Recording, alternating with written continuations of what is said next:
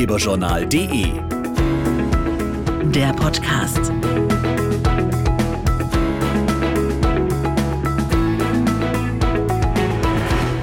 Hallo und herzlich willkommen zum Ratgeberjournal Podcast. Heute geht es ums Thema Steuererklärung. Denn bestimmt habt ihr es schon gehört, seit diesem Jahr gelten neue Fristen für die Abgabe. Für die Steuererklärung 2018 verschiebt sich der Abgabetermin zum ersten Mal um zwei Monate nach hinten, also auf den 31. Juli.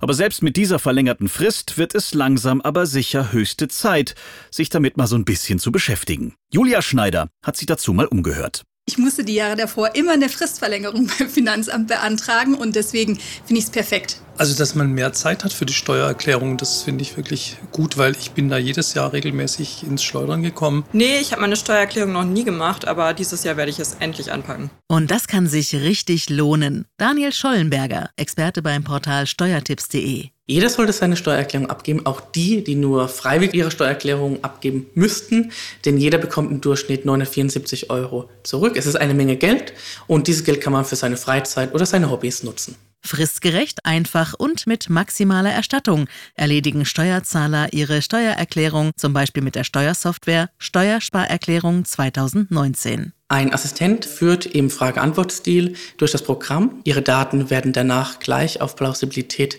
geprüft und Ihre Daten liegen dann direkt auf dem lokalen Rechner, sodass keiner einen Zugriff hat. Das Programm erfordert keine Vorkenntnisse und wurde bei Tests vielfach ausgezeichnet. Die Steuersparerklärung können Sie unter der URL www.steuertipps.de slash Stichtag beziehen, entweder als Download- oder CD-Variante. Beides bekommt einen Rabatt von 5 Euro. Bei der CD-Variante bekommen Sie diese versandkostenfrei nach Hause geliefert. Und nochmal kurz zum Mitschreiben. Die Steuersparerklärung und weitere Infos gibt's auf steuertipps.de slash Stichtag. Bis zum 31. Juli habt ihr noch Zeit, eure Steuererklärung für das letzte Jahr abzugeben.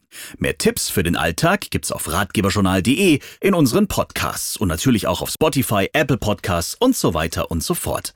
Danke fürs Zuhören und bis zum nächsten Mal.